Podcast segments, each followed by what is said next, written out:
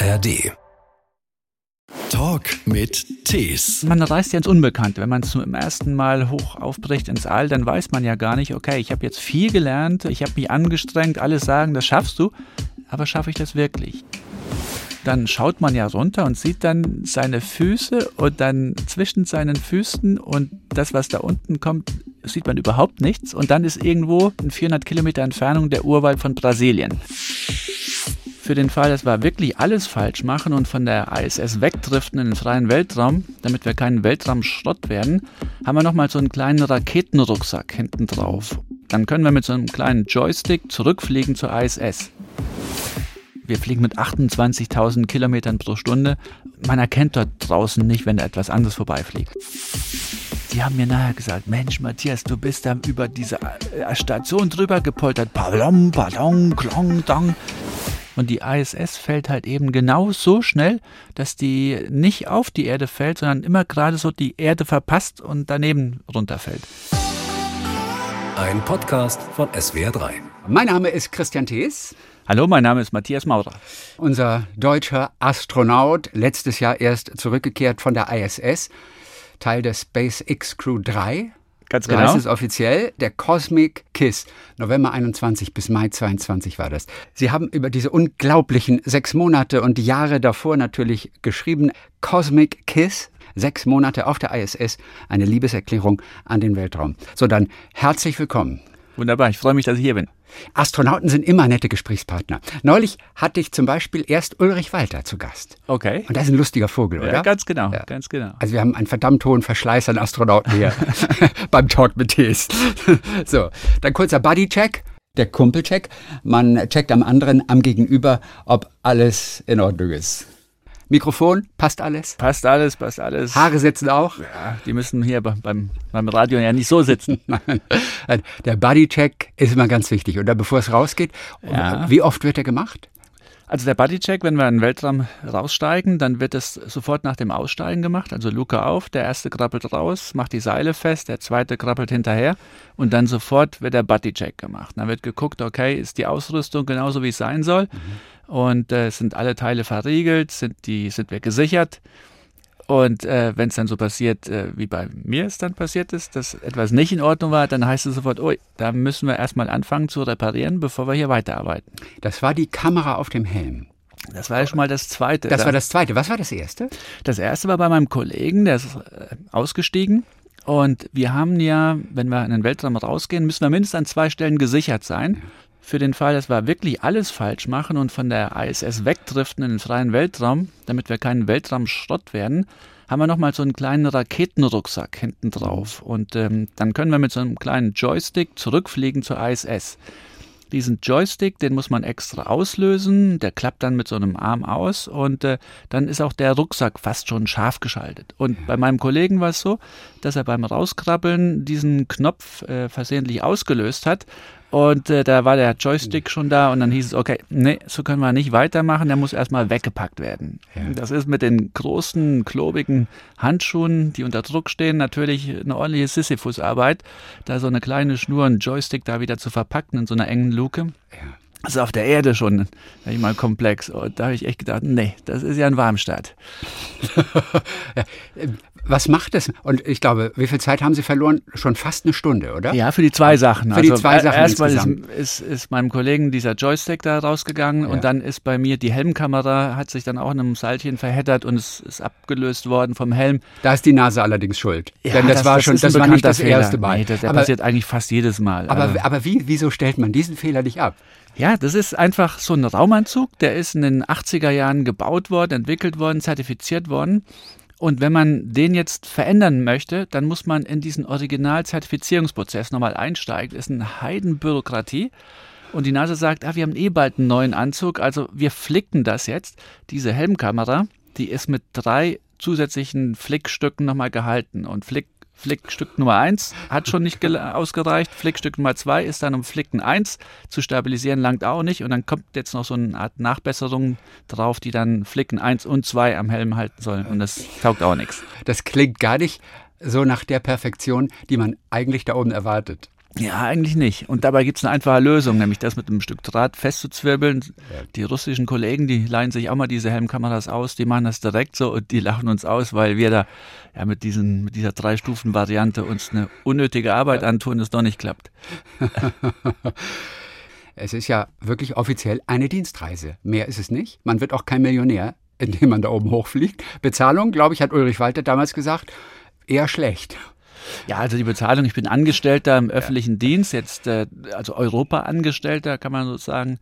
Und die Kollegen, die bei der ESA arbeiten äh, und genauso viele Jahre dort arbeiten wie ich, die verdienen gleich viel oder mehr, wenn sie mehr Berufsjahre haben, wenn sie verheiratet sind, Kinder haben, Zuschlag. Das ist so wie im öffentlichen Dienst oder so jemand, sage ich mal, der beim, beim Patentamt, beim Europäischen arbeitet oder bei der EU. So, das ist alles ist eine Kategorie Angestellte im Europäischen Dienst.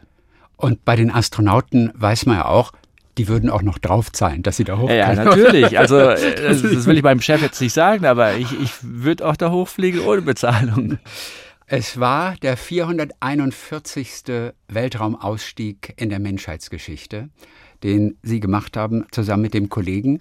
Es war der vierte deutsche Außeneinsatz erst. Ja. Nicht jeder oben auf der ISS darf raus. Warum eigentlich nicht? Ja, Man also, möchte es doch jedem gönnen. Eigentlich. Ja, natürlich, natürlich. Und das ist auch wirklich der ganz, ganz große Wunsch vieler Astronauten. Ähm, also wenn ich sage, ich fliege ins All, dann habe ich drei Wünsche. Der erste ist, erst einmal mit einer Rakete ins All zu fliegen. Darauf musste ich 13 Jahre warten, zwischen der Auswahl 2008 bis dann 2021. Der zweite große Wunsch ist, wirklich mal die Tür aufzumachen, in meinem eigenen kleinen Raumschiff rauszukrabbeln und dann sozusagen das Weltall drei Millimeter vor meiner Nase zu haben. Also ist ja nur eine kleine Plexiglasscheibe, die mich dann von dem Vakuum trennt und einfach einen unglaublich ungestörten Blick aufs Weltall zu haben und die Erde unter mir. Und der dritte Traum, den ich mir jetzt noch nicht erfüllen konnte, aber der, der kommt ja noch, hoffentlich, ist dann einmal Richtung Mond zu fliegen und vielleicht dann auch den Mond zu erkunden. Ja, auch, da, auch dafür trainieren Sie im Ge Augenblick bereits? Ganz genau. Wie sicher ist es denn, dass Matthias Maurer auf den Mond darf? Das hängt natürlich von vielen Gründen und Entscheidern ab. Also wir haben als ESA, ich sage wir, dann meine ich die mhm. Europäische Raumfahrtagentur, wir sind Partner der NASA im Artemis-Programm. Ja. Wenn Astronauten Richtung Mond fliegen, dann fliegen sie normalerweise zu viert in einer in einer Orion-Kapsel. Und diese Orion-Kapsel wird angetrieben von einer Antriebseinheit, wir nennen das europäische Service-Modul, was in Bremen gefertigt wird. Und also 50 Prozent wird das von Deutschland bezahlt und die anderen 50 Prozent sind dann andere europäische Beiträge. Und als Ausgleich dafür erhält Europa drei Mitflugtickets Richtung Mond. Bis jetzt, aber das wird ja nicht, äh, sag ich mal, dann eingestellt nach diesen paar Flügen, mhm. sondern wie bei der ISS da war die ursprüngliche Phase finanziert bis 2010, dann 2015. Also es wird immer wieder verlängert. Jetzt sind wir bei 2030. Da werden noch mehr Flüge nachkommen. Und äh, die drei, die wir jetzt schon ganz gesichert haben. Das wird doch der erste Flug auf den Mond sein. Ja, also wir haben Artemis 4 und Artemis 5 Missionen, ganz sicher einen Europäer an Bord. Ja. Da ist noch unklar, ob die auf die Mondoberfläche führen oder nur, in Anführungszeichen nur, das ist nämlich auch schon was ganz Tolles, mhm zu der kleinen Station, die wir Gateway nennen, die um den Mond herumfliegen wird.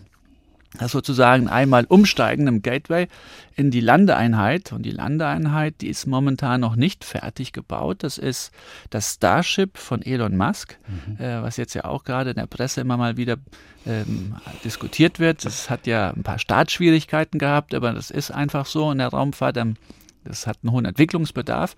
Das wird bald fliegen, da bin ich sehr, sehr zuversichtlich, weil die SpaceX-Leute einfach super motiviert sind und richtig was drauf haben. Und wenn dieses Raumschiff, ich glaube, 35 Mal gestartet und gelandet ist, dann akzeptiert die NASA, dass das sicher ist. Und dann wird sie das auch dann in einer modifizierten Variante als Landeeinheit verwenden. Mhm. Das heißt, von dem Gateway aus würde man dann umsteigen von der ähm, Orion-Kapsel in, in das große Starship dann ja. und dann auf dem Mond landen. Und dieser erste Flug auf den Mond, der ist ein bisschen verschoben worden. Ich glaube, der war für 25 ursprünglich mal geplant. Ja. Wann wird es Also eventuell soweit sein? offiziell, offiziell führt die NASA diesen Flug immer noch für Okay. 2025. Ähm, klar, es kann natürlich auch passieren, dass es auf 2026 rutscht. Wie gesagt, äh, 35 Mal muss SpaceX äh, dieses Ja. riesige Starship starten und landen und äh, da ist natürlich schon noch ein bisschen Verzug drin. Okay. Das liegt auch nicht nur bei den SpaceX-Leuten. Ähm, also die müssen ja auch mal auch eine Fluggenehmigung erhalten und dann ist in den USA dann eine Behörde, die dahinter steht, sowas wie in Deutschland die Luftaufsichtsbehörde. In den USA heißt es dann Feder- Federal Aviation Authority, also FAA. Und die müssen dann sagen, okay, ihr dürft starten. Aber die haben jetzt gerade gesagt, nee, ähm, bei dem letzten Start hattet ihr Probleme und dann haben wir 63 Korrekturen gefunden und die müsst ihr erst einmal beweisen, dass ihr diese Korrekturen gemacht habt. Und wenn ihr das überzeugend darlegt und dann könnt ihr ab dem Zeitpunkt wieder eine neue Fluglizenz beantragen. Ich glaube, das ist jetzt momentan gerade so der Stand. Bei Artemis 4 oder 5 könnten Sie dabei sein. Ja, ganz Okay. genau. Oder sind Sie die Nummer 1 unter den europäischen Das weiß ich nicht. Also, das, weiß ist, keiner. Das ist, wir sind momentan sechs europäische Mhm. Astronauten, die für Artemis auswählbar sind. Und wir alle, wir sechs, wir, wir sitzen sozusagen auf glühenden Kohlen und sagen, ähm, ja, mal gucken, wann diese Entscheidung fällt. und versucht keinen Mist zu bauen in der Zwischenzeit, genau. sich unbeliebt machen beim Ganz genau. Vorgesetzten. Womit könnte das zum Beispiel passieren? Dieses sich unbeliebt machen. Also ich glaube, wenn ich jetzt sagen würde, äh, ich habe diesen Flug schon und ich bin der Erste und, und dabei habe ich es nicht, äh, das wäre, glaube ich, ganz schlecht. Also da wird die ESA mir sagen, nee, damit hast du dich wahrscheinlich disqualifiziert. Und äh, dann wirst du erst jetzt mal der Letzte sein vielleicht. Bevor wir über das Leben an Bord sprechen oder aber auch natürlich die Vorbereitung, wie es überhaupt so weit gekommen ist, wollen wir aber wirklich gleich mit dem Höhepunkt in Ihrem Leben anfangen. Möglicherweise gibt es so viel zu erzählen, dass wir für das andere keine Zeit mehr haben. der Weltraumausstieg, der eben nicht selbstverständlich ist für jeden Astronauten, es ist auch eine Art Privileg. Warum durften Sie es? Hatte das was mit den Experimenten zu tun und den Arbeiten, die draußen an der ISS gemacht wurden? Oder warum durften Sie, andere nicht? Ja, also zum ersten Mal muss man trainiert sein. Man muss sozusagen diesen Führerschein bestanden haben, dass man in der Lage ist, draußen zu arbeiten. Aber haben doch alle bestimmt da oben am Nein, nein, nein. Also nicht alle, die hochgeschickt werden, haben dieses Training ähm, überhaupt einmal bekommen. Und äh, nicht jeder, der es dann auch bekommt, besteht die Prüfung. Und ähm, ich war gleich für beide Anzüge zertifiziert. Also es gibt ja den amerikanischen Anzug und dann gibt es noch einmal den russischen Anzug. Und es war ursprünglich vorgesehen, dass ich mit den russischen Kollegen aussteige und dann auf dem russischen Modul, was frisch oben ankam und was Huckepack den europäischen robotischen Arm mit hochgebracht hat, dass ich diesen robotischen Arm dann zusammen mit meinem Kosmonautenkollegen in Betrieb nehme. Deswegen war ich auf dem russischen Orlan-Anzug zertifiziert worden. Und das ist, ist ein toller Anzug, funktioniert aber anders als der amerikanische Anzug. Und bei dem amerikanischen Anzug war es so, dass ich ganz normal ausgebildet wurde, weil ich äh, vorher bewiesen habe, dass ich das kann. Dann war aber noch nicht absehbar, ob jetzt überhaupt ein Einsatz kommen wird. Weil oft kann etwas kaputt gehen und dann heißt es, okay Jungs, ihr müsst raus, ihr müsst das flicken. Das heißt, während der Ausbildung machen wir neun verschiedene Szenarien, bei denen sozusagen die Grundfertigkeiten vermittelt werden. Ja? Und dann die letztendliche Mission, die wird dann vermutlich irgendwo dazwischen liegen. Aber man hat meistens nicht genau das trainiert, was man später auch braucht. Dann war es dann so, dass ich diesen russischen Außenbordeinsatz aufgrund des Ukraine-Krieges nicht machen konnte, nicht machen durfte. Äh, Dann hieß es, okay, wir wollen jetzt keinen Fokus auf eine europäisch-russische Zusammenarbeit setzen. Das war ja für März geplant gewesen. Ja, wurde das gestrichen und das wurde halt ganz weit nach hinten geschoben. Meine Kollegin Samantha Cristoforetti durfte das dann nach einem halben Jahr oder dreiviertel Jahr machen, als dann die Spannung ein bisschen raus war aus diesem Thema. Dann kam aber die, der Bedarf auf, auf der amerikanischen Seite einige Dinge zu reparieren. Ähm, ist nämlich ganz lustig. Normalerweise ist es so, man steigt aus und hat eine große Aufgabe. Die nimmt dann meist vier, fünf Stunden in Anspruch. Und das macht man zu zweit. So, und dann hat man noch ein bisschen Puffer und sagt, okay, wenn es gut läuft, dann könnt ihr noch ein, zwei kleine Aktivitäten hinterher schieben. Jetzt war es aber so, dass viele von diesen kleinen Aktivitäten, die man normalerweise irgendwo einpackt, dass die plötzlich so auf Halde waren, dass es zu viele von denen gab. Mhm. Und die NASA sagte, wir müssen diese kleinen Aktivitäten erledigen, die sind auch zeitkritisch und wichtig. Und wir machen jetzt heute eine EVA, ja, ein, also einen Außenbordeinsatz. Eine Extravehicular Activity. Ja, ja. genau, also ein Weltraumspaziergang. Die ist so zusammengestückelt aus so vielen Einzelteilen, die passen nicht zusammen. Wir nennen diese die Frankenstein EVA. Und genauso war es auch. Also ich bin dort ausgestiegen. Also wer hat sich den Namen ausgedacht? Das, ihr, das ihr an Bord oben? Nee, das waren die NASA. Unten? Das war die NASA, die Leute, die das geplant Am haben. Boden. Mhm. Die haben gesagt, okay, äh, ihr zwei steigt aus. Normalerweise seid ihr den ganzen Tag zusammen und sichert euch gegenseitig ab. Aber heute wird so sein, äh, Raja, das ist mein Kollege, genau. Äh, du gehst nach links und Matthias, du gehst nach rechts irgendwo in der Mitte, nach ein paar Stunden, habt ihr mal ein paar Minuten zusammen, mhm. aber der Rest des Tages seid ihr wieder alleine. Passt auf euch auf und Matthias nimmt deinen Pass mit. Also, das war mir scherzhaft gemeint, weil du musst zum europäischen Modul krabbeln, zum japanischen Modul krabbeln, du musst auf den amerikanischen Modulen ein Kabel verlegen, dann musst du hier ein paar Schrauben anziehen, dann musst du dort einen Stecker umsetzen, nochmal zurück, Sachen holen. Also ich hatte sozusagen einen Marathon vor mir mit viel, viel Strecke. Diese Schleuse ist schon mal ein Ding für sich. Oder? Also genau. wir stellen uns das ja relativ simpel vor. Meinetwegen, komm, anderthalb Stunden Anzug anziehen, das ist schon viel gerechnet. Und dann wird die Luke aufgemacht und dann geht es raus. Alleine in diesen Anzug reinzusteigen und alle technischen Sachen dort zu absolvieren, ja, wie lange dauert das? Das ist, ist, schon alleine, das ist schweißtreibend und anstrengend. Ja, das ja. ist schon der erste Marathon, ja, oder? Ja, es ist mehr als diese anderthalb Stunden. Es sind, glaube ich, sogar knapp vier Stunden, die wir vorher brauchen, um mhm. erst einmal in die Hose reinzuspringen und die Jacke anzuziehen. Geht das nicht einfacher? Na, geht's nicht, weil ähm, also die, die uns jetzt zuhören und auch tauchen, die verstehen vielleicht, was die Taucherkrankheit ist. Das heißt, wenn man unter Wasser ist und ist zu tief und zu schnell aufsteigt, dann löst sich Stickstoff und das kann dann Blasen werfen in der, in der Lunge und, und in den Blutgefäßen und kann die Taucherkrankheit verursachen, also dass man eine Lungenembolie bekommt. Und, oder das Blut fängt an zu kochen. Ne? Genau, genau. Also, also wenn man zu schnell von hohem Druck auf zu niedrigen Druck hochsteigt. So, und wenn wir jetzt aussteigen, dann sind wir draußen im Anzug bei einem Druck von 0,3 Bar. Und in der Raumstation sind wir bei einem Bar. Hm. Das heißt, es ist jetzt nicht so viel, wie sich das anhört, aber es ist halt in eine Richtung, wo es dann doch exponentiell sehr viel ausmacht. Und das heißt, diese Druckabsenkung von einem Bar auf 0,3 Bar, da müssen wir vorher erst einmal sehen, dass wir richtig viel Stickstoff loswerden von unserem Körper. Das heißt, wir müssen eine Art Voratmungsprotokoll machen, wir müssen Masken aufsetzen, eine halbe Stunde lang reinen Sauerstoff atmen, dann wird der Druck ein bisschen reduziert, dann müssen wir ein bisschen Sport machen, die Beine bewegen, also so eine Art Pseudo-Fahrradfahren, einfach um sozusagen unseren Körper von, äh, von Stickstoff dann zu befreien. Und erst dann können wir langsam den Druck weiter absenken und dann aussteigen. Durch eine wahnsinnig enge Luke die ist nicht so groß, dass man da gemütlich rauskommt. Kann man die nicht größer machen? Ich höre immer nur, wie anstrengend das ist. Ja, also diese Luke wurde hochgebracht mit dem Space Shuttle und von daher war so, die Baukriterien waren einfach so, das muss in dieses Space Shuttle reinpassen. Außerdem ist immer, wenn man so eine Luke größer macht und, und das im Endeffekt, sag ich mal, liegen wir dort zusammen zu zweit drin mit unseren dicken Anzügen wie die Sardinen in einer Dose. Und dann rechts und links und um uns herum ist noch überall viel Material mit vielen Schnüren, was sich dann auch verheddern kann und auch hat in diesem Fall. Dann beim Druckabsenken macht man ja nicht einfach nur die Tür auf und die Luft geht raus, weil es wäre eine Vergeudung, es wäre eine wertvolle Ressource. Das heißt, diese Luft muss abgepumpt werden und wird in die Raumstation reingepumpt. Und wenn wir jetzt einen riesen Raum hätten, dann würde die Pumpe natürlich viel, viel länger pumpen und wir würden noch mehr Zeit benötigen. Ist also so ein Kompromiss. Aber irgendwann ist man draußen. Bei Ihnen ging es mit den Füßen zuerst raus.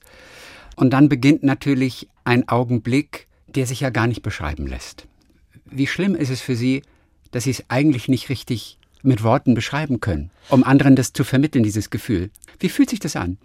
So ein Weltraumspaziergang, das kann ich eigentlich nur vergleichen mit, mit Alles im Wunderland. Also da fällt alles in so einen Brunnen rein und ist plötzlich unten in einer Zauberwelt, wo alles anders ist und alles faszinierend und, und, und traumhaft. Und bei mir war es so, ich bin durch diese Luke mit den Füßen zuerst nach unten ausgestiegen und dann schaut man ja runter und sieht dann seine Füße und dann zwischen seinen Füßen und das, was da unten kommt, sieht man überhaupt nichts und dann ist irgendwo in 400 Kilometer Entfernung der Urwald von Brasilien.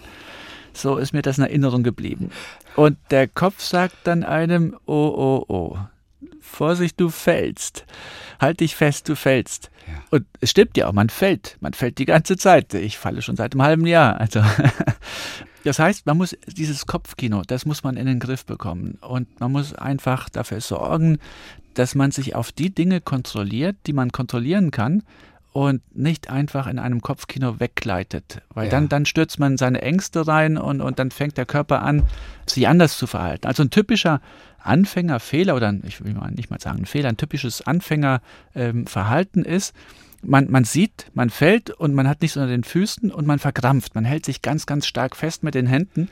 Aber dann verbrate ich ja die ganze Energie, die ich in den Armmuskeln habe, direkt bei dieser Verkrampfungsaktion. Und ich habe ja noch sieben Stunden vor mir. Und ich wusste, ich hatte einen Marathon vor mir. Ich musste viel krabbeln. Und das macht man alles nur mit den Händen. Also die Füße sind quasi nutzlos dort oben im All und die Beine aber die Hände, die brauche ich. So, und deswegen war mein Ansatz, okay, ich gucke jetzt gar nicht erstmal lange runter, das mache ich später, wenn, mich, wenn ich mich so ein bisschen dran gewöhnt habe. Weil Sie wussten, das ist bei jemand anders mal schiefgelaufen. Das ist bei vielen, bei vielen ist es so. Also weil, weil das Gehirn plötzlich verrückt spielt. Ne? Genau. Ne? Also das, man kommt da nicht gegen an. Die Nase hat das auch eingeplant. Und zwar die ersten 15 Minuten nach jedem Ausstieg sind so, man nennt das, ihr habt da Eingewöhnungsphase. So, und dann sagt die Nase so, dann beweg dich mal ein bisschen links, ein bisschen rechts, aber im Endeffekt ist es nur, damit das Kopfkino danach lässt.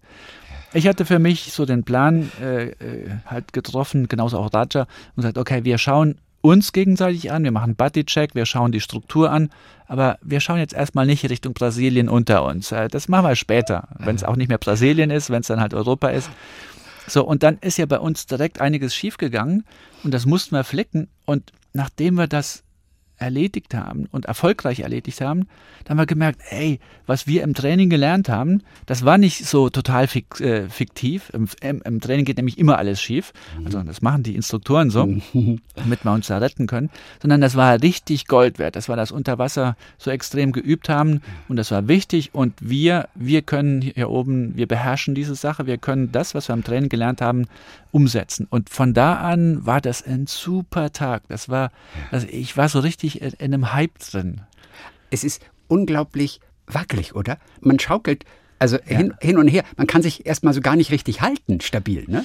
Ganz genau. Also unter Wasser, wir können ja auf der Erde Schwerelosigkeit äh, eigentlich gar nicht simulieren. Also wir, wir, können uns auf zwei Arten annähern. Das eine ist so ein, ein Parabelflieger, das ist ein Flugzeug, das fliegt Wellenlinien. Ja, 22 Sekunden. Ja, 22 Sekunden, ganz genau. Und das langt jetzt nicht, um ein Training nee. von sieben Stunden zu üben. Und deswegen machen wir Tauchtraining, weil unter Wasser können wir dann Kopf unter äh, arbeiten, Füße nach oben oder nach Schräglage und sind sozusagen der, diesem 3D-Raumverhalten ähm, ein Stückchen näher. Aber unter Wasser haben wir den Wasserwiderstand. Das heißt, wenn ich mich da irgendwo festhalte und dann bin ich fast sehr, sehr, sehr stabil, weil einfach das Wasser mich stabilisiert. Oben im All ist es so, wenn ich einen Fingerdruck irgendwo aufbringe, dann ist das schon mehr als genügend, dann fange ich an zu schwingen in die Gegenrichtung. Also muss ich dann die Bewegung wieder abstoppen und das gelingt mir ja nie perfekt. Das heißt, entweder habe ich die Bewegung dann nicht genügend abgestoppt und schwinge weiter oder ich habe es in einer anderen Richtung wieder äh, initiiert und schwinge dann woanders hin. Also man ist die ganze Zeit am Hin und Her pendeln. So, so wie so eine Art äh, Pflanze im Wind. So, und äh, wenn man dann arbeitet und dann fokussiert man sich auf das, was man tut. Und oft wenn man dann fertig ist, weiß man gar nicht mehr, bin ich jetzt von links gekommen, bin ich von rechts gekommen, von oben oder von unten. Und deswegen gibt es viele Wegweiser, kleine Pfeile auf der Außenseite der ISS, damit man weiß, wo, wo man hergekommen ist und wo man schnell wieder auch dann nach Hause äh, dann wandern kann. Ja.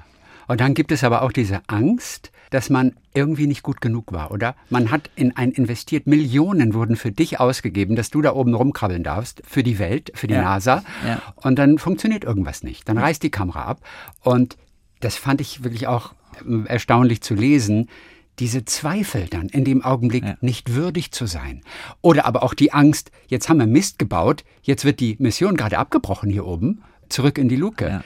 Ja, also diese Sorge, diese Sorge nimmt man halt schon direkt mit vom Start bis zur Landung der kompletten Mission. Also diese sechs Monate, man, man reist ja ins Unbekannte. Wenn man zum ersten Mal hoch aufbricht ins All, dann weiß man ja gar nicht, okay, ich habe jetzt viel gelernt, ähm, ich habe mich angestrengt, alles sagen, das schaffst du, aber schaffe ich das wirklich? Und, und diese Sorge, die nimmt man mit in der Rakete, wenn man startet, wenn man oben ankommt, wenn man die ersten Experimente macht, weil es sind viele Menschen, haben unendlich viel Energie äh, hineingesteckt in diese Experimente, die vorzubereiten. Die sind zum Teil jahrelang vorbereitet worden.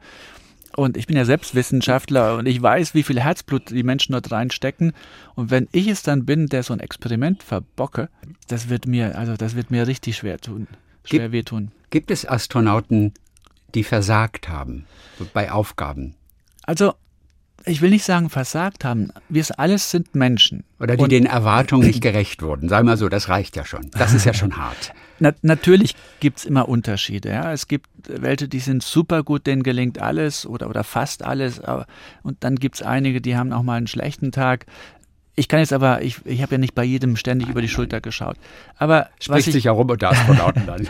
ja, aber ich weiß, dass wir alles Menschen sind. So. Und das Ja, Wichtigste, was man lernt, ist einfach, wenn etwas schief geht, dass man zu seinen Fehlern steht. Dass man nicht versucht, das unter den Teppich zu kehren und sagen, okay, das hat jetzt keiner gesehen.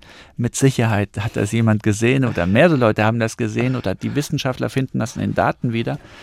Und etwas, sag ich mal, dann einfach zu verstecken, zu vertuschen, dann schießt man sich ins Knie.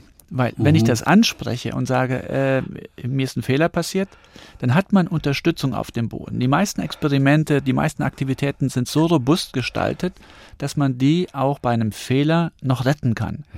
Ja, und dafür hat man ja ein Team hinter sich stehen. Und, und diese Unterstützung des Teams, die muss man auch abfragen. Und wenn ich diese Chance nicht wahrnehme, dann bin ich nicht würdig, da oben zu sein und Astronaut zu sein.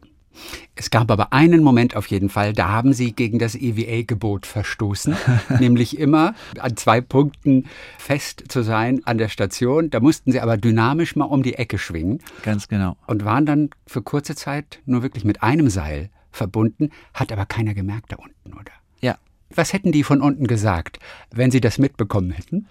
Ja, das war so ein Moment, das ist, das ist so ein, man hat ja die Haltegriffe nicht immer im Abstand von 20 Zentimetern, sondern das war eine ziemlich verbaute Stelle, Übergang zwischen dem amerikanischen Lab, dann rüber zum japanischen Lab, wo ich sozusagen von oben, von dem einen Modul, dann um die Ecke und dann runter und dann unten an dem Bauch von dem anderen lang musste. Das sind viele Strukturen, die dort sind. Und dann heißt es, die darfst du nicht anfassen, weil damit kann man was beschädigen. Also musste ich sozusagen darüber greifen, aber das war so die, die typischen zwei Zentimeter haben da gefehlt. Und dann habe ich, okay, gut, äh, das ist, dann habe ich es halt gemacht und habe diese zwei, also einen Bruchteil von einer Sekunde, war ich dann sozusagen nur mit meinem langen Rettungsseil fest. Ich hatte es mir genau über, überlegt. Gut, ganz wohl war mir im Bauch nicht bei dieser Sache.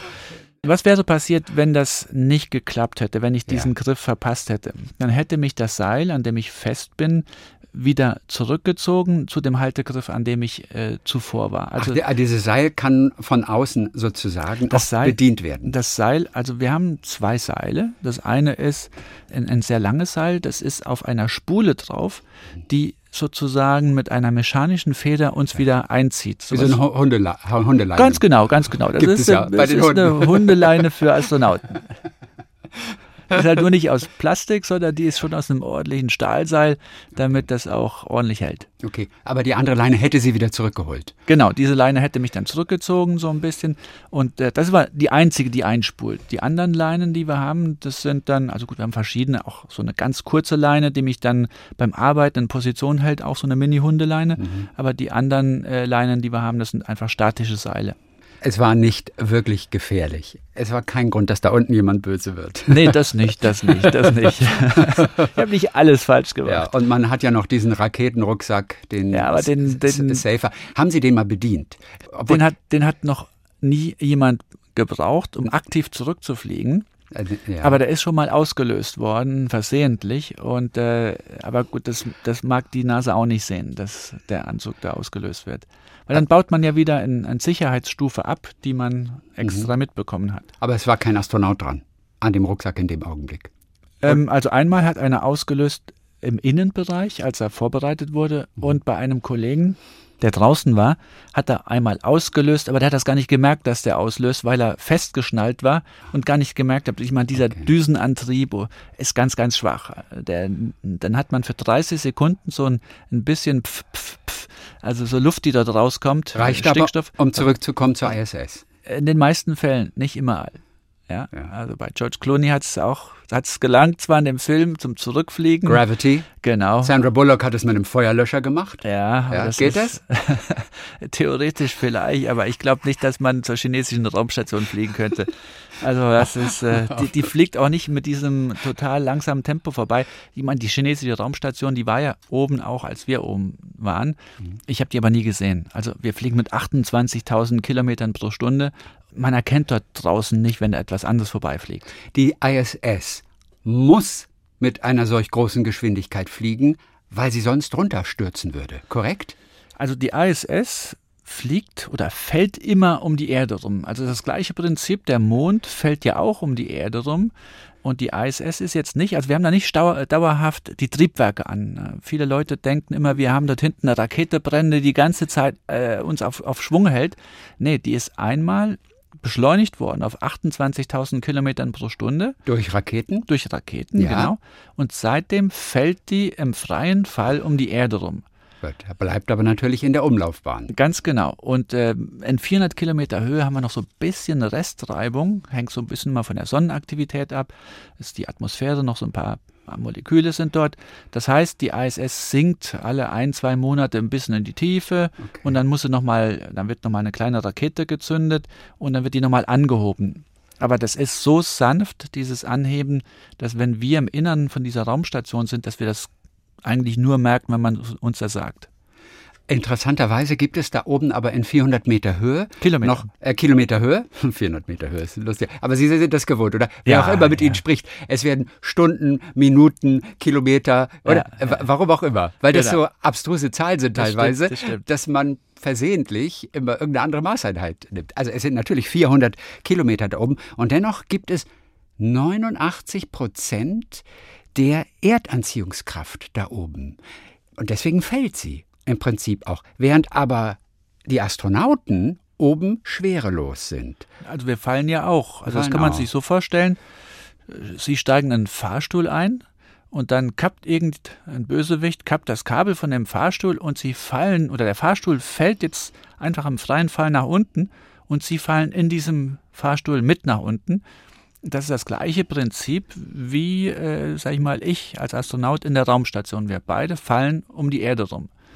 Ja, also bei dem Fahrstuhl nach unten kommen sie halt ziemlich schnell unten irgendwo an und die ISS fällt halt eben genau so schnell, dass die nicht auf die Erde fällt, sondern immer gerade so die Erde verpasst und daneben runterfällt. So wie der Mond, der fällt ja auch um die Erde rum. Wenn man ihn beschleunigen würde, den Mond? Dann wird er weiter wegfliegen. Dann wird er weiter wegfliegen. Ja.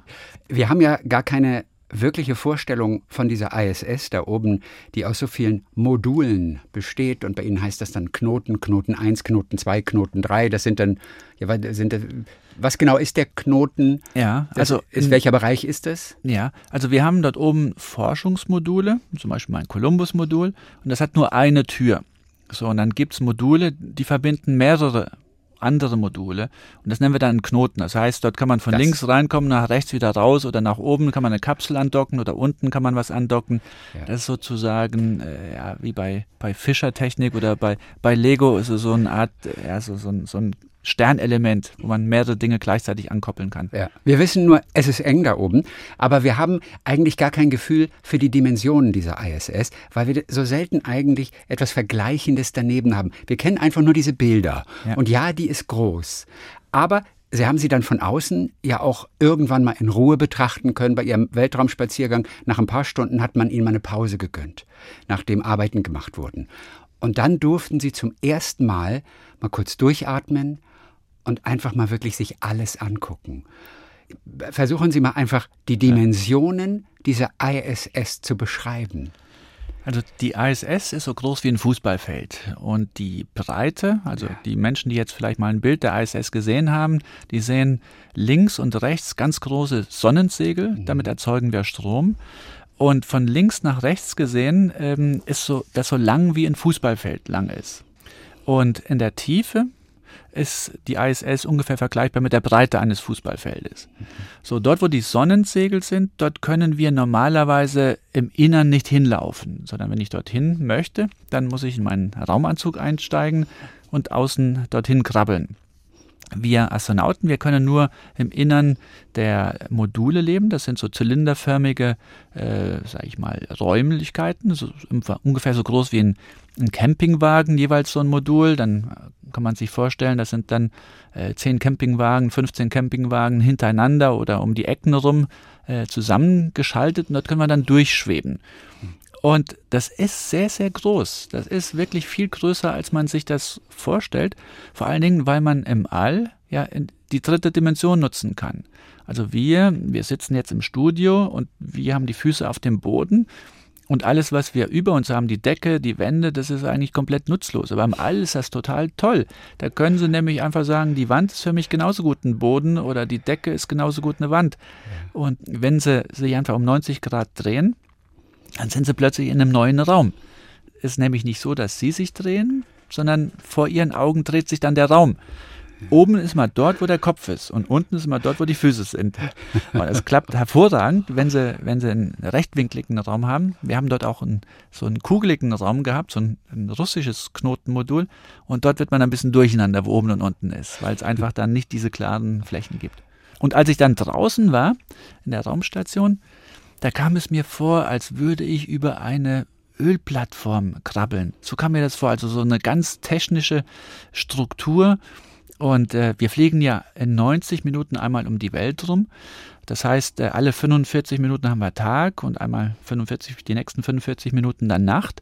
Und während den sieben Stunden, die ich draußen war, hatten wir dann schon ein paar Mal Tag und ein paar Mal Nacht.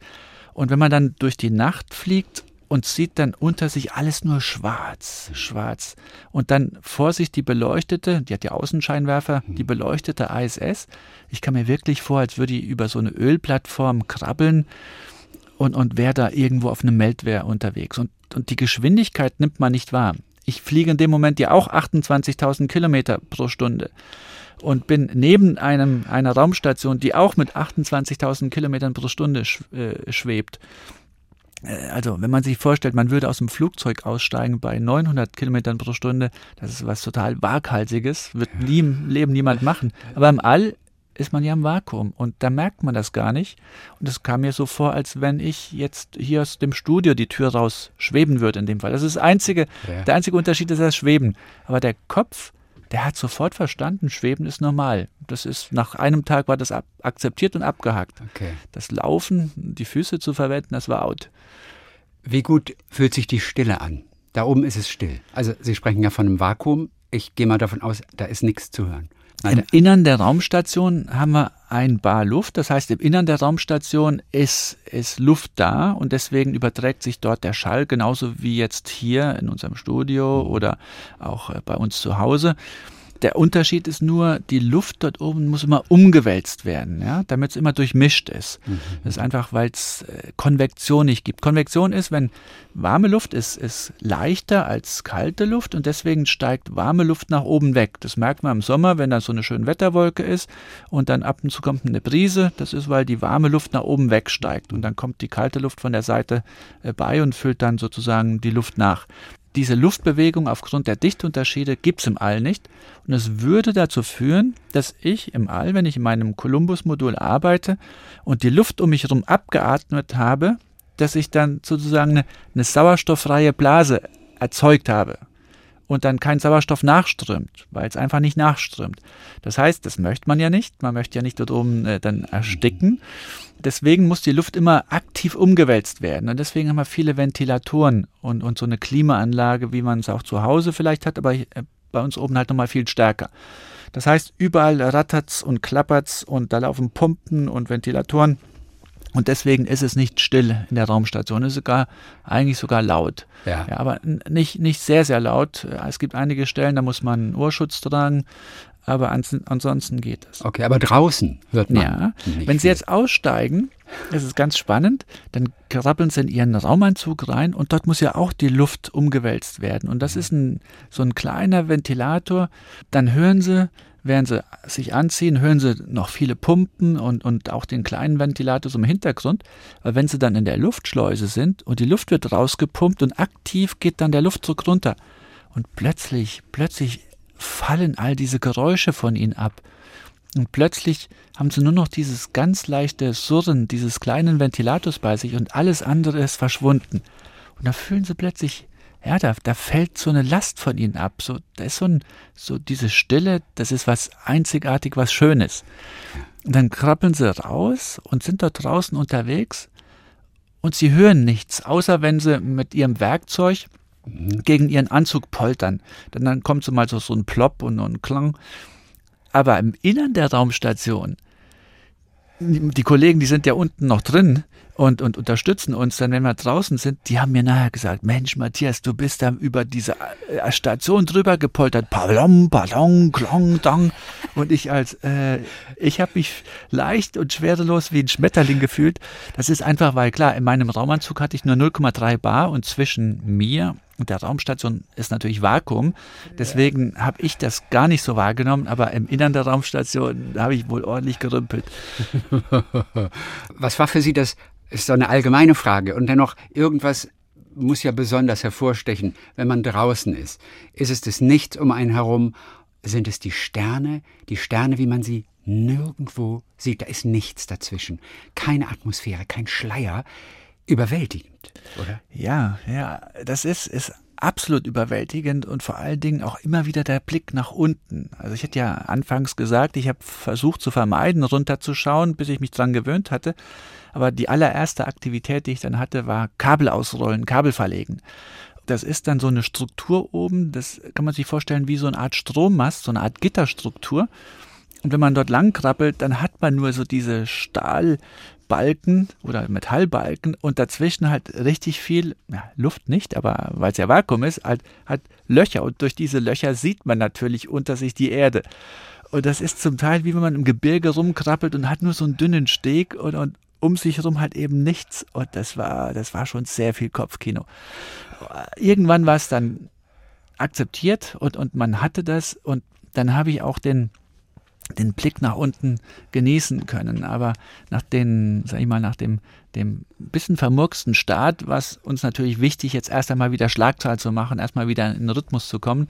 Also eine Stunde Kabel verlegen, habe ich mich sehr, sehr auf diese Arbeit konzentriert, überhaupt keine Fehler dann zu machen. Mhm und dann ging es direkt weiter zum Columbus-Modul. Dort musste ich dann die Außenplattform, die bei einem früheren Außenbordeinsatz installiert wurde und wo es ein technisches Problem gab, dort haben die Stecker nicht gepasst. Also man hatte sozusagen, der Stecker hat nicht in die Steckdose gepasst. Warum eigentlich nicht? Ja, das ist irgendwie bei dem, bei dem Design ist ein Fehler passiert und ähm, deswegen habe ich einen Adapter mit rausgenommen. Und diese Metalloberflächen in diesen elektrischen Kontakten, wenn die so lange draußen im All sind, dort gibt es noch atomaren Sauerstoff, ganz, ganz wenig zwar nur noch, aber der kann so ein bisschen die Metalloberflächen dann auch angreifen und korrodieren, sodass die dann hakelig oder fast schon so, ich will nicht sagen rostig, aber das kommt der Sache ein bisschen näher, dass die dann nicht mehr schön ineinander gleiten. Und dann hieß es so, Matthias, jetzt äh, musst du diese Außenplattform retten und muss diesen Adapter dort reinschieben. Und ich habe an diesem Adapter gekämpft und den versucht dort reinzudrücken. Und Matthias will nicht versagen. Ich will nicht versagen, genau. Und äh, ich war aber, ich, da kamen Zweifel auf. Ich habe da länger an diesem Ding rumgefummelt, als, als ich mir das vorgestellt habe. Aber irgendwann war es dann geschafft. Und das sind dann Momente, wo man mit dem kompletten Körper im Freien schwebt. Man hat nur noch die zwei Finger. Ja an dieser Steckkupplung dran. Und alles andere um mich herum, ich war sozusagen äh, frei im Nichts vor der ISS schwebend. Und das, das ist, wenn man sich das zu stark ausmalt, dann kommt man da nicht zum Arbeiten. Dann ist man dann nur im Kopfkino gelebt. Und seien wir ganz ehrlich, äh, Sie haben es einfach mit Gewalt zusammengekriegt, oder? Ich habe das Ding ähm, ja schon schon ordentlich, aber im Endeffekt musste ich ordentlich drücken und so ein bisschen Gewalt anwenden. Aber das war in dem Fall dann gerechtfertigt. Die Kollegen auf dem Boden, die haben gejubelt, die waren alle super froh und diese Außenplattform, die läuft jetzt. Aber auch da wieder diese Angst, hoffentlich denken die nicht, ich stelle mich einfach doof an. Ja, genau wie, also sie haben sich da für zwei, drei Minuten waren sie in ihren Kabeln verfangen. Völlig, also fast schon Slapstick, fast schon Space Slapstick und sie kamen nicht raus. Nur mit Anweisung vom Boden, ja, die haben sie so durch die Seile wieder ja. da gelotst. Auch nicht ganz einfach. In dem Augenblick, was haben Sie da gedacht? Wir üben ja sehr viel, wie man äh, draußen arbeitet und es gibt unterschiedliche Protokolle. Also die russischen Kollegen, die haben zwei kurze Seile und die hakeln sich dann immer wieder zwei Meter vor, haken ein Seil aus, haken das wieder zwei Meter vor sich ein, krabbeln wieder zwei Meter nach vorne, haken dann das Seil, was dann mittlerweile hinten ist, aus. Also sozusagen wie ein Bergsteiger ähm, einen Gletscher hochgeht. Das ist sehr, sehr mühsam. Das amerikanische Protokoll ist ein bisschen anwenderfreundlicher. Dort haben wir nämlich ein langes Seil oder manchmal koppeln wir auch zwei lange Seile zusammen, um richtig lang weit weg rauszugehen. Und dieses Seil spult sich dann aus und dann können wir mit den Händen an der Außenstruktur entlang krabbeln. Und wenn wir irgendwo anhalten, dann machen wir nochmal ein kurzes Seil, um uns zu fixieren. So, wenn man jetzt am Arbeiten ist und schwebt dann so ein bisschen hin und her, weil man konzentriert ist auf die Arbeit, dann hat man so ein bisschen manchmal auch die Orientierung verloren oder verändert und ähm, hat dann vielleicht nicht mehr im Kopf, okay, das lange Seil, das geht eigentlich jetzt nach links von mir weg zur, zur Luke, sondern dann hat man ein bisschen hin und her gependelt und plötzlich ist dieses Seil dann äh, vor einem oder, oder rechts neben einem. Und ich habe da einen Moment nicht so aufgepasst und habe eine falsche Drehung gemacht, weil ich da zu meiner Werkzeugtasche greifen wollte und habe gemerkt, up, da hakelt irgendwas. Und dann habe ich mich dann nochmal irgendwie gedreht, weil ich mich befreien wollte, weil das war die falsche Drehung. Dann habe ich gemerkt, oh, jetzt hakelt es ja noch ein bisschen enger. Und plötzlich gucke ich da und merke, oh, oh, oh, ich habe mich in meinem langen Seil verwickelt. Mhm. Und wenn das dann hinter einem verläuft, also wir haben ja keinen Rückspiegel sozusagen und ich kann nur nach vorne aus meinem Helm rausschauen und wenn das hinter einem verläuft, dann kann das sich auch unter diesen Raketenrucksack dann einhaken. Ja. Und, und, Sie, und, Sie können, so und, Sie, können, auch nicht dem Kollegen Raja, der auf der anderen Seite der ISS seine Aufgaben erledigt, den können Sie aber nicht kurz über Funk Bescheid sagen, komm mal kurz rum und versuch mich zu befreien. Das würde einfach zu viel Zeit kosten. Normalerweise können wir das, weil normalerweise arbeiten wir zusammen, zusammen und sind vor Ort. Aber wir hatten ja diese Frankenstein-EVA, wo Raja dann auf dem robotischen Arm mit seinen Füßen eingeschnallt war und hatte an einer ganz anderen Stelle etwas auch zeitkritisches zu tun. Das heißt, Wäre ich in dieser Situation nicht mehr alleine rausgekommen, hätte ich ihn rufen müssen und dann, okay, okay dann hätten wir, dann hätte ich ein paar Punkte verloren im NASA-Ranking, weil ich dann sozusagen ein Experiment oder eine, eine wichtige Aktivität auf, auf Rajas ja. Seite ähm, sozusagen torpediert hätte, dadurch, dass ich mich nicht ans Protokoll gehalten hatte. Aber wir haben ja das Team auf dem Boden und die mhm. hatten einen guten Kamerablick ähm, auf mich und dann habe ich denen gesagt, okay, sorry Jungs, ich habe eine falsche Drehung gemacht, ich habe mich verheddert, ähm, könnt ihr mir helfen? Und ja. dann haben die gesagt, okay, nicht bewegen, wir analysieren. Und dann meine, meine Ärztin auf dem Boden hat mir das nahe geschildert, die waren total effizient. Da waren die im Kontrollraum, drei, vier Leute haben gesagt, links drehen, rechts drehen und andere, nee, Moment, stopp, so und so. Nach ein, zwei Minuten hatten sie einen Plan und haben gesagt, dreh dich links, das war leider die falsche Richtung. Dann direkt wieder, stopp, stopp, war doch nicht links, das andere links. Und dann war ich nach zwei Minuten, war ich da wieder rausgewickelt. Aber das ist halt, wenn man jemanden hat, der versteht, wie diese Situation mhm. entstanden ist, weil unter Wasser trainieren wir das auch. Und die dann sofort verstanden haben, okay, wie dieses Seil wieder rauszuwickeln ist oder wie ich aus diesem mhm. Seil mich da rauswinden kann sind nicht Astronauten, die einen Weltraumspaziergang zum zweiten, zum dritten Mal, zum vierten Mal machen würden, sind es nicht eigentlich die effektiveren, besseren als die, die neu zum ersten Mal das machen? Ja, also natürlich, natürlich ist. Oder will man es gleichmäßig verteilen, auch, auch der Gerechtigkeit halber. Ja, ich verstehe, verstehe natürlich, dass Sie da so ein bisschen provozieren wollen. Natürlich ist ein Anfänger nie so gut wie ein Profi. Aber wenn Sie immer nur die Profis rausschicken, dann äh, ist es sozusagen, dann hat immer nur ein oder zwei Leute haben diese Expertise und alle anderen haben diese nicht. Und ähm, ich finde, man muss, man muss die Leute auch ranführen und ich denke, ich habe auch bewiesen, dass ich das kann. Und äh, nachher wirklich die Nase hat mich sehr, sehr gelobt. Sie haben gesagt, war alles richtig gemacht. Fehler kommen vor. Und äh, andere Astronauten haben auch Dinge falsch gemacht. Dann, da gab es schon mal eine Astronautin, der ist dann die Werkzeugtasche weggeschwebt.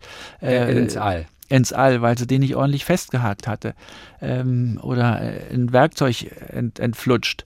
Äh, was oft auch ein Klassiker ist, dass man, man hat immer so ein paar Drähte mit dabei, um etwas zu fixieren. Also oft wird dann ein Kabel fixiert, dass mal so ein paar Drahtschlaufen aus der Tasche rausflutschen und verloren gehen. Ähm, das, das sind einfach die Dinge Wichtig ist, dass man zu seinen Fehlern steht mhm. und dass man dann versucht, das nicht zu vertuschen, ja. sondern sagt, okay, hier ist was passiert, wie können wir das jetzt retten? Ganz kurz ein Gedankenspiel. Nehmen wir mal an, man treibt ins All, weil was schiefgelaufen ist. Der Rucksack zündet nicht rechtzeitig. Ein Astronaut geht quasi in die Unendlichkeit. Was passiert während der nächsten Stunden? Ich habe mich gefragt, gibt es zum Beispiel eine Zyankali-Kapsel, die man in dem Fall, weil man ja keine Chance hat, irgendwo wieder anzukommen, die man in dem Fall verwenden kann? Gibt es das? Nee, haben wir nicht. nicht. Also, also wir, wir trainieren und bereiten so viele Sicherheitsstufen vor, sodass wir eigentlich wirklich 100% sicher sind, wir kommen da wieder zurück.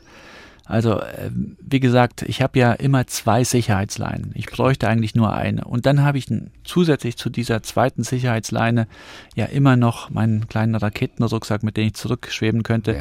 Ist ja auch nur ein Gedankenspiel. Ja. Einfach verdurstet ja, man? Verdurstet ja. man schnell? Ja, also ich habe auch anderthalb Liter Wasser dabei und die äh, trinkt man normalerweise, weil man dort äh, unterwegs ist. Aber ich denke, wenn ich diesen Gedankengang jetzt einfach mal weiterspinnen möchte, weil, weil mhm. klar, die, die Hörer, die träumen träumen ja natürlich auch, wie wäre das, wenn ich jetzt dort draußen wäre? Wie wäre es, wenn wirklich doch alles schief geht? Dann denke ich mir, wir haben nur eine bestimmte Menge Sauerstoff dabei. Also eigentlich haben wir mehr Sauerstoff dabei, als wir verbrauchen. Aber wir haben einen Filter, der das CO2 rauswäscht aus unserer Atemluft. Ja, also die Luft wird immer wieder gereinigt und irgendwann ist dieser CO2-Filter gesättigt. Mhm.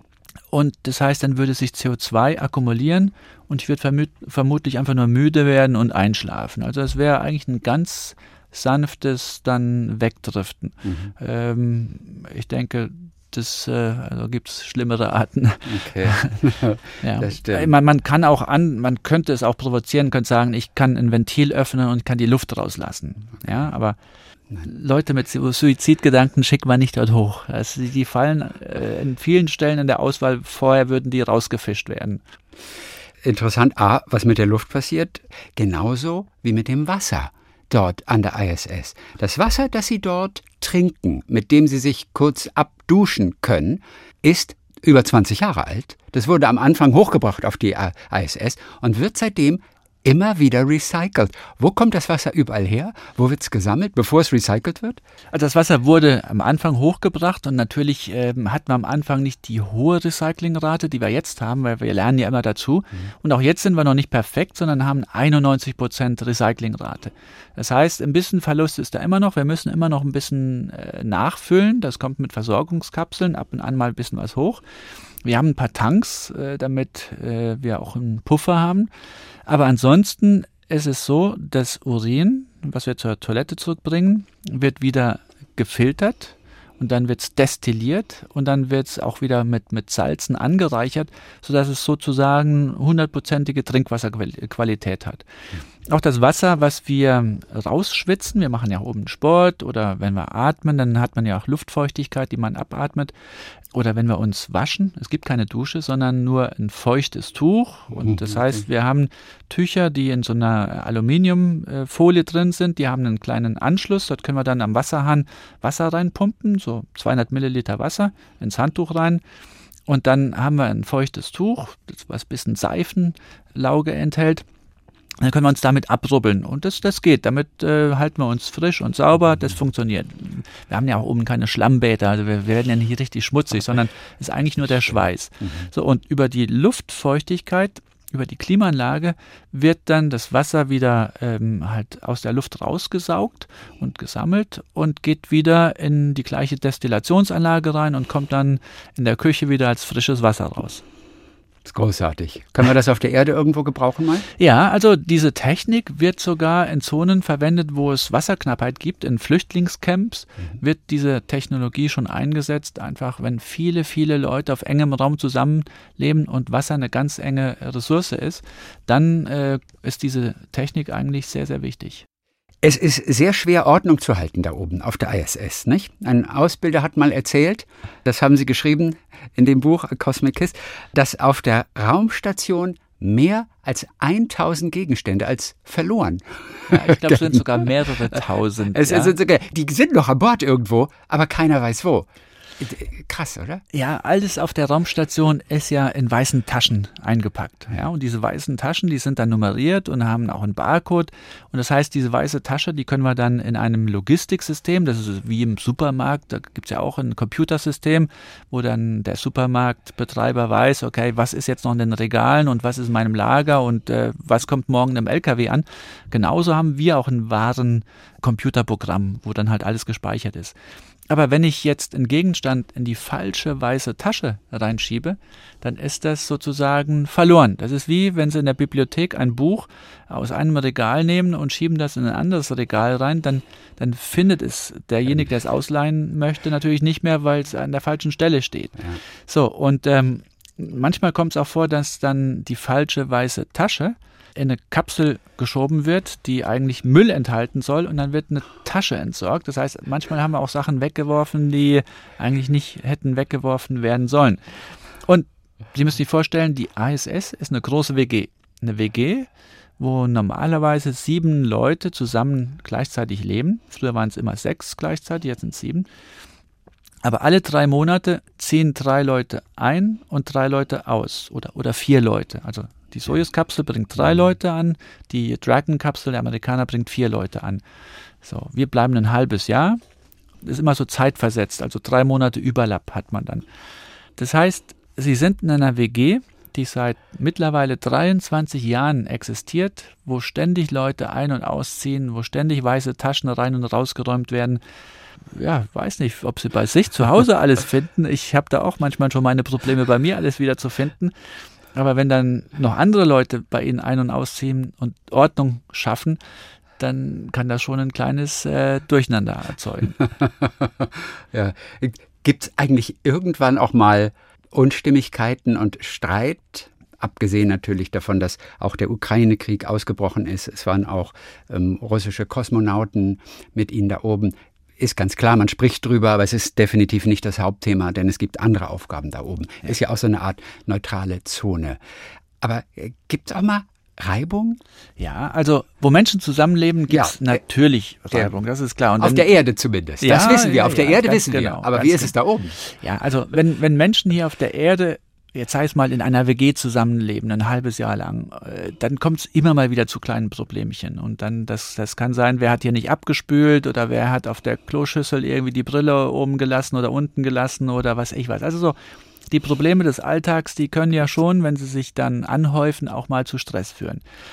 Jetzt müssen Sie sich vorstellen, im All haben wir eine WG, wo keiner aus der Tür rausgehen kann und sagen, okay, heute habe ich schlechte Laune, ich gehe jetzt mal in den Wald, mal tief durchschnaufen oder ich äh, äh, will einfach mal meine Kollegen einen Tag lang nicht sehen. Das geht ja da oben nicht. So, das heißt, allein schon bei der Astronautenauswahl ist ein großer Schwerpunkt darauf gesetzt worden, keine Menschen als Astronauten auszuwählen, die nicht mit anderen Menschen klarkommen können. Also eine hohe Sozialkompetenz und Zusammenleben ähm, mit anderen Len Menschen zusammenleben können, das ist ganz, ganz wichtig.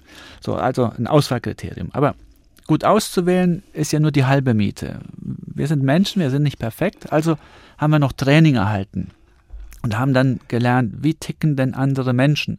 Und okay. oft ist es so, also äh, bevor ich diese Ausbildung hatte, war mein, mein Motto, okay, ich möchte andere Leute so behandeln, wie ich selbst behandelt werden möchte. Ja? Aber das passt ja nicht. Also das ist ja nur die goldene Regel. Ich habe dann mhm. immer gelernt, es gibt die Platin-Regel. Man muss andere Menschen so behandeln, wie sie behandelt werden wollen und nicht wie ich behandelt werden will. Es, okay. es gibt ja Unterschiede. Ja, nicht jeder möchte gleich behandelt werden. Aber das, ist, das muss man erst einmal lernen. Dann muss man auch erstmal ein Gespür dafür entwickeln, wo sind denn diese Unterschiede? Wo ticken die Menschen anders? So, und dann wurden wir zum Beispiel in ein Höhlentraining reingeschickt. Das heißt, fünf Tage, nee, sechs, Nächte, äh, sechs Tage, fünf Nächte in einer Höhle, in einem Höhlensystem, Bergsteigen unter Tag, also abseilen, uns sichern, gefährliche Situationen durchstehen, aber auch dann unter Zeitdruck schnell, schnell arbeiten, Experimente machen ja, in einem internationalen Team. Und es ist nicht alles kartografiert, da gibt es genau. auch manchmal neue Gänge zu entdecken, was ja auch so ein bisschen der Reiz ist dann natürlich. Genau, ne? genau, genau. Aber das Ziel war, uns als Team kennenzulernen. Ja. Und dann habe ich plötzlich gemerkt, dann habe ich dann plötzlich gemerkt, okay, ich habe den russischen Kollegen, der ist auch Wissenschaftler, mit dem verstehe ich mich irgendwie trotz Sprachbarriere besser als mit meinem italienischen Kollegen und meinem amerikanischen Kollegen und noch einem anderen russischen Kollegen, die alle Kampfpiloten sind. So, dann habe ich gemerkt, ja. okay, also die Art und Weise, wie wir Menschen ausgebildet wurden, hat auch einen großen Einfluss darauf, wie wir ticken und, und wie wir Probleme oder Herausforderungen angehen. Nicht nur die unterschiedliche Sprache, die unterschiedliche kulturelle Prägung, die wir auch erfahren. Vieles dieser Dinge sind einfach, das nimmt man für normal an, aber wenn man mit anderen Leuten zusammenarbeitet, erkennt man plötzlich, okay, es gibt viele Wege, die nach Rom führen und nicht nur mein deutscher Weg, mein Matthias-Weg ist jetzt der richtige. Mhm. Und, und diese Erfahrung muss man sammeln. Und diese Reibereien, die sind in der Höhle, hatten wir da so ein paar kleine Problemchen und haben dann aber im Debriefing dann auch äh, erfahren, was ja. wir anders machen also sollten. Im und, Anschluss dann, ne? Genau. Das hat mir sehr viel geholfen für die Situation später im All. Und ja. bei mir im All hatte ich auch eine Kollegin dabei, Kayla. Kayla Barron, die ist eine der ersten Frauen, die sich freiwillig für einen Einsatz auf U-Booten gemeldet hat. Ja, jetzt müssen Sie sich vorstellen, es waren zwei Frauen und die sind in ein U-Boot rein, wo 130 Matrosen sind, die nicht nach Sozialkompetenz ausgewählt wurden. Und die sind dann zum Teil drei Monate unterwegs, unter Wasser, in einer engen Röhre eine Welt, die eigentlich bis dato dann komplett von Männern dominiert wurde, wo man den zwei Mädels immer wieder zeigen wollte, ihr gehört ja nicht hin, ihr habt's nichts drauf, ihr könnt das nicht, das ist was für harte Jungs und ihr seid Frauen, ihr könnt das nicht. Das heißt, Keiler hat sich da richtig durchbeißen müssen und hat so viel Erfahrung gesammelt und hat gesagt, diese Erfahrung bringe ich rein. Also ein Team, ein Team muss funktionieren und wir müssen an diesem Team arbeiten. Und deswegen haben wir vor dem Flug uns auch zusammengesetzt zu viert und haben gesagt, okay, lass uns heute mal Tacheles reden. Jeder von uns hat Stärken und Schwächen. Und heute reden wir mal darüber, was findest du an mir scheiße? Und dann sage ich dir, was ich an dir scheiße finde. Okay, und was und heute, gesagt? Und heute nehmen wir kein Blatt vor den Mund, weil wir, die Amerikaner sind alles sehr, sehr höflich. Mhm. Die würden das normalerweise nie ansprechen. Also man braucht diesen geschützten Raum und sagen, okay, die nächsten zwei Stunden nehmen wir kein Blatt vor den Mund, aber danach sind wir alle wieder Freunde und lieb zueinander. Oh, was fiel denn für Worte? Was, da, was da, kam denn da? da? Da kamen natürlich auch so Sachen, okay, ähm, ich muss mehr Ordnung haben. Da in meinem Columbus-Modul oben hat man nochmal so eine Session, hieß es dann, ich habe mir extra Mühe gegeben und aufgeräumt und sagten die alle, hey, das ist schon so ein bisschen messihaft hier oben. Da dachte ich, das ist schon unterschiedlich, das Empfinden. Mhm. Es waren dann Dinge, die ich dachte, okay, die, die kann man noch verwenden, die werfe ich jetzt nicht weg, aber dann haben die Kollegen gedacht, nee, das ist, wenn es nicht eine konkrete Anwendung gibt, dann muss man das wegwerfen. Und äh, ja, ja, wir bringen ja Sachen ins All, da sind schon wertvolle Sachen dabei. Und dann gab es halt so ein paar Reibungspunkte, wo ich sagte, okay, okay, ähm, ich verstehe, okay. was ihr wollt, und dann gebe ich mir noch, noch mehr Mühe. Außer Ordnung, außer Ordnung, Ordnung was gab es denn noch? Also, ja, also dass dann auch mal vielleicht dann meine T-Shirts da aus meiner Kajüte rausschweben, ein paar Socken irgendwo lang schweben. Das, das kommt bei jedem Mal vor. Ansonsten waren vielleicht auch Dinge dabei. Ich habe gerne spät abends noch Fotos gemacht, Videos gemacht. Ich war so eher derjenige, der ein bisschen später ins Bett gegangen ist. Mhm. Und äh, war dann morgens natürlich auch der Letzte, der aufgestanden ist. Und dann habe ich den Kollegen mal gesagt, okay, wenn euch das nicht passt, äh, weil offiziell sollten wir um 6 Uhr aufstehen und dann morgens dann halt schon frühstücken und Morgenwäsche machen und äh, Material einsammeln ich bin eher so der Nachtmensch. Ich habe das abends gemacht. Ne? Ich denke, gesagt, okay, wenn euch das nicht gefällt, sagt es mir bitte. Es ist nicht meine perfekte Art, aber dann würde ich das halt umstellen. Und die haben gesagt, nee, keine Sorge, wir sind informiert. Wenn das irgendwie ein Problem gibt, sagen wir es dir, bevor es ein Problem gibt. Und dann waren solche Themen, waren dann halt abgearbeitet. Bei anderen gab es andere Themenstellungen.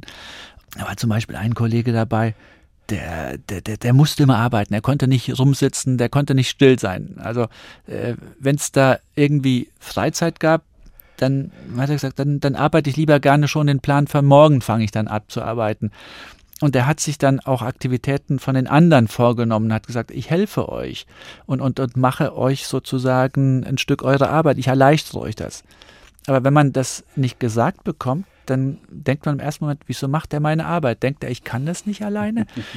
Und das sind dann auch so wieder solche Zweifel. Was, was denken die anderen von einem, wenn plötzlich der Kollege meine Arbeit erledigt?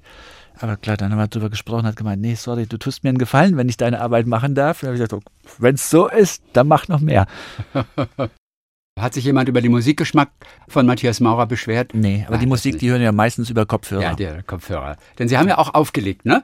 Genau. Um, äh, Sie haben ja im Vorfeld, auch unten bei einem DJ, haben Sie richtig das Auflegen auch trainiert, damit Sie so eine kosmische Session von, von oben für, ich weiß nicht, 30.000 unten auf der Erde dann, die Ja, so- dazu getanzt haben. Genau, also das war vor 30.000 im Stadion, da Ja, haben wir das Stadion geübt.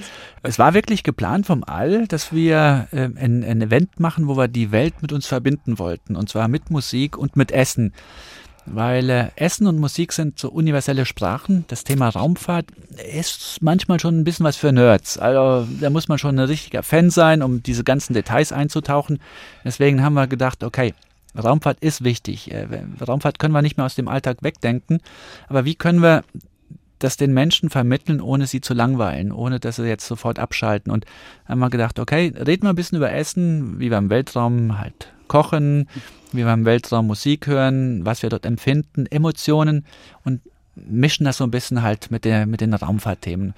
Aber das ist leider, dieses Event ist dann gestoppt worden. Das war geplant für 19. März. Aber ja, 24. Februar hatten wir den Ukraine-Krieg und dann hieß es, okay, äh, ihr müsst dort oben jetzt erst einmal auf Tauchstation gehen, also medienmäßig auf Tauchstation, weil es war damals sehr viel Kritik, alle, alle, alle Kooperationen mit Russland einzustellen. Und das heißt auch die ISS aufzugeben. Und das wäre der größte Fehler gewesen, den wir hätten machen können. Da oben, wie viel Freizeit gibt's? Also es wird acht bis zehn Stunden gearbeitet und, Ja. und dann hat man den ganzen Abend für sich. Ja, also der Tag fängt an morgens 7.30 Uhr, geht dann bis abends 7.30 Uhr, also zwölf Stunden ist die offizielle Kernarbeitszeit. Ja. Dazwischen haben wir eine Stunde Mittagspause, zweieinhalb Stunden Sport, die wir machen müssen, ist verpflichtend, Klar. damit der Körper halten bleibt und fit bleibt. Ja. Und dann abends, äh, 19.30 Uhr, wie gesagt, ähm, ist dann Feierabend, dann Abendessen und dann geht's offiziell bis S- 10 Sitzt man zusammen beim Abendessen? Um, um, um eine Art Tisch? Alle sitzen out, wir schweben zusammen um den Ja. Tisch, genau. Wir haben keine Hocker. Natürlich nicht. genau, und äh, das Essen steht auch nicht auf dem Tisch, sondern das schwebt über dem Tisch. Oder damit es nicht wegschwebt, haben wir dann so mit Klettverschlüssen, Klettbänder oder auch äh, so doppelseitiges Klebeband. Und, und dann wird einfach mal der Löffel dort mit einer Seite ein bisschen festgetackt, dann auf dem Klebeband oder die, die Dose, aus der wir löffeln. Ja, also Schweben hat was. Also es wird schon gelöffelt. Also, ja, ja, ja. Also, aber, aber der Weg zum Mund muss extrem kurz sein.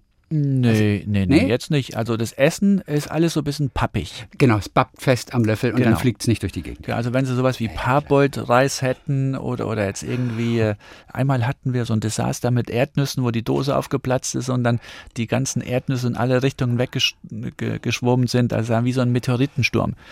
Ja, also deswegen muss das Essen pappig sein, damit man es kontrollieren kann. Ja. Wenn man ein bisschen zu hektisch löffelt, dann schießt es mal vom Löffel weg, aber dann hat man ja immer noch die Nachbarkollegen, die sagen, Hopp, danke für das Essen und dann, äh, dann probieren die mal.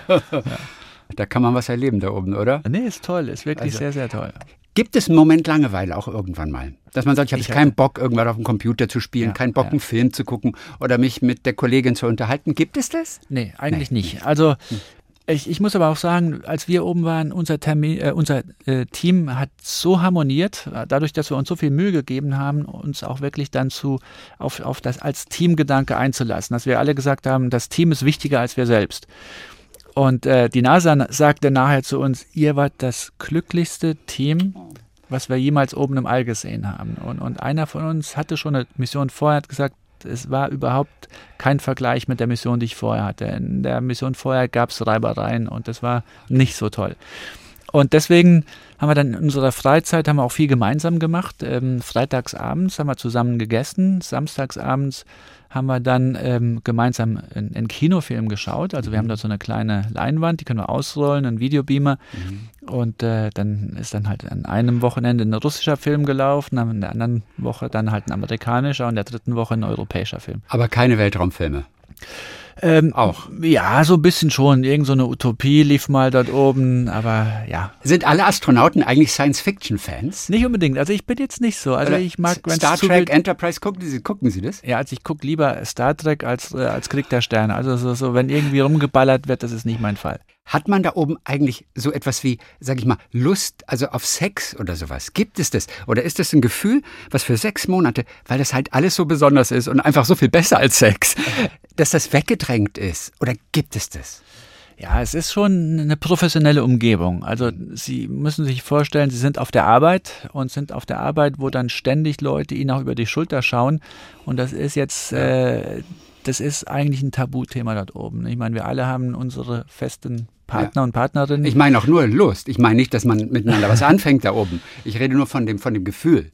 Ja, wir alle sind Menschen, also natürlich, natürlich äh, kommen diese, also Gefühle hat man natürlich auch dort oben Ja. dabei, aber das ist eine professionelle Umgebung und ähm, das ist jetzt nicht sechs Monate Urlaub dort oben, wo es dann drüber und drunter geht. Und Big Brother is watching you. Ja, All, Ja. the, all the time. nicht all the time. Also nachts sind die Kameras ja aus Ja? und äh, in meiner Schlafkabine habe ich keine Kamera. Also Okay. es, es gibt da schon Okay, noch okay. Momente, wo man nicht überwacht wird.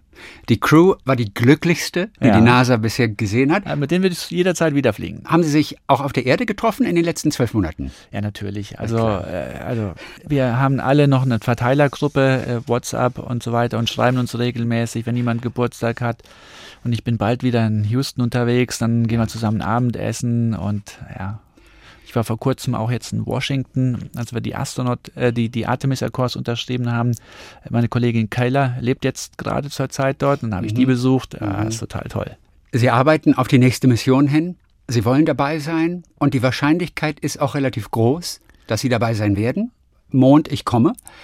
Wie sieht denn Ihr Training in diesen Wochen aus? Also was exakt machen Sie zurzeit? Ja, wenn, wenn wir über Training sprechen, dann stellen viele Leute sich vor, ich bin den ganzen Tag da in der Muckibude und stemme irgendwie Kilos.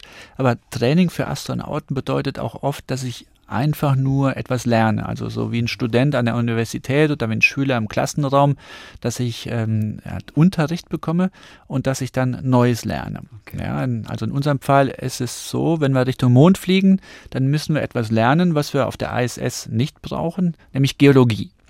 So, und Geologie, äh, dann haben wir in Europa ein tolles Geologietraining. Wenn man sich den Mond anschaut, da gibt es die hellen Bereiche, die dunklen Bereiche und die Einschlagskrater. Und das sind äh, grob gesagt drei unterschiedliche Geologieformen. Und das lernen wir in Europa. Einmal sind wir dann in Lanzarote, das ist das Vulkanische, also das, die dunklen Stellen auf dem Mond. Die hellen Stellen auf dem Mond, das haben wir oben in Nordnorwegen.